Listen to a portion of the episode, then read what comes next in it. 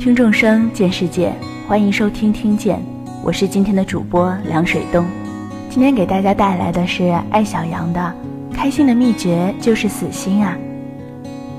十四五岁的时候，我跟父母的关系特别紧张，尤其是我爸。我爸年轻的时候理想是考上武汉大学，但因为家里穷，他初中毕业就读了技校。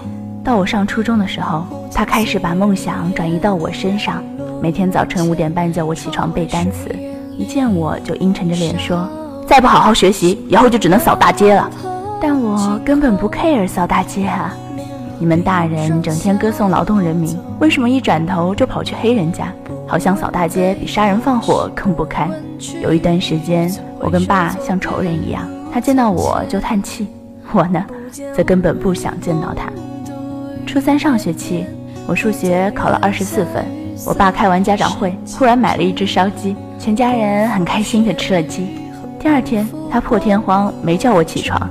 我自己起床后，看到他正坐在桌子前面，边听广播边吃我妈下的阳春面，吃完就去上班了。下楼的时候还哼着小曲儿。从那以后，我爸对我采取了放任的态度。我高中谈了个男朋友，个子矮，长得矬。作为颜控的我妈焦虑的睡不着。我爸淡定地说：“放心吧，他们成不了。”他这种态度给了我很大的自信。后来我学渣逆袭，考上了武汉大学。后来我一直觉得父母开开心心的过好自己的生活，对孩子也是一种好的教育。至少你让他发现人活着是件很有意思的事情，他才愿意好好努力，好好的活着。我工作以后，有一天忽然想起这件事情，好奇的问我妈：“我爸是怎么就想通了，或者是谁指点他了？”我妈一边给花盆里的茉莉花换土。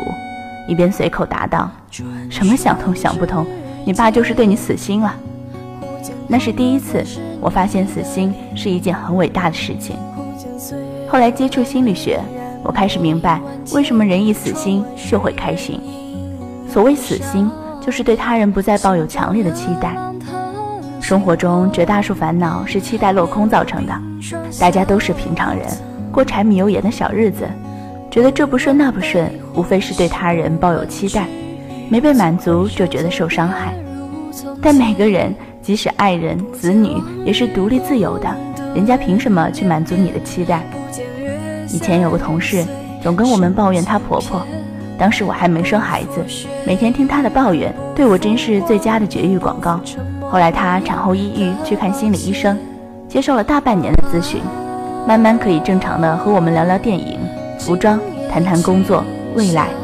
有同事问她怎么好久没有说婆婆的坏话了，她说我已经死心了，她爱怎么搞怎么搞。也奇怪，自从她随便婆婆怎么搞，婆婆反倒偶尔问问她的意见，也会主动学习一下新的育儿知识。为什么非得我们死心了，世界才重新美好？因为我们不再把希望寄托在别人身上，也放下了改造对方的执念。放下了你应该怎样，不然就是不爱我这种听上去好有道理，其实毫无依据的理论。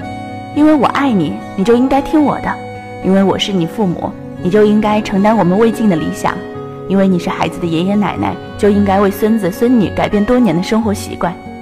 虽然这些不甘心、不合理的要求都被包在爱的外衣下面，但你包装的再漂亮，本质也不会改变。期待与被期待的人际关系里。天然带着紧张感，人类最爱什么？自由和自我。违背人类本性的关系都很难快乐，也很难持久。我一个朋友年轻时想嫁富二代，一直没碰上。三十岁了，嫁了他眼里的潜力股，决定亲手培养富一代。结婚七年，男人创业三次都没成功。第八年，她终于死心了，自己跟闺蜜一起开了个包子铺。现在她主外，男人主内。下班就回家陪孩子写作业，喜欢钱就自己去赚。这个道理明白的太晚了。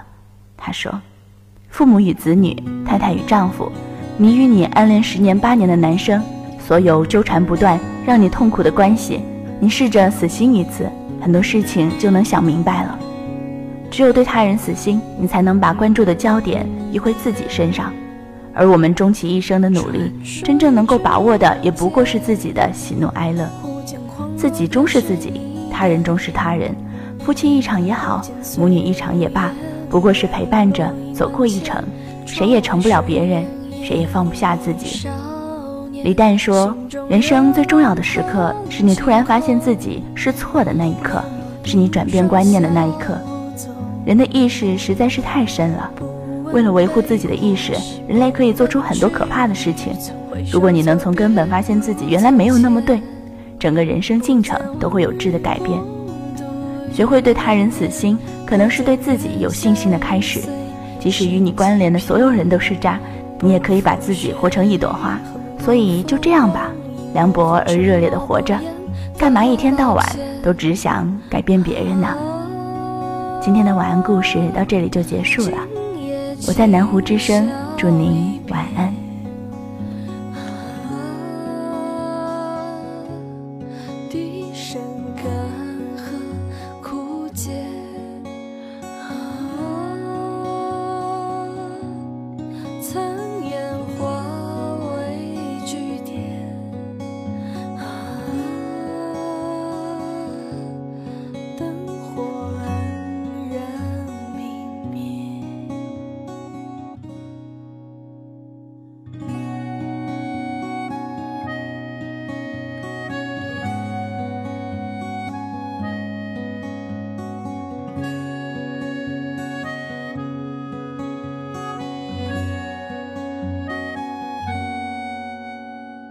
转瞬之间，忽见恍若隔世你的脸，忽见岁月如烟，染落影万千。窗外谁人影，一少年，心中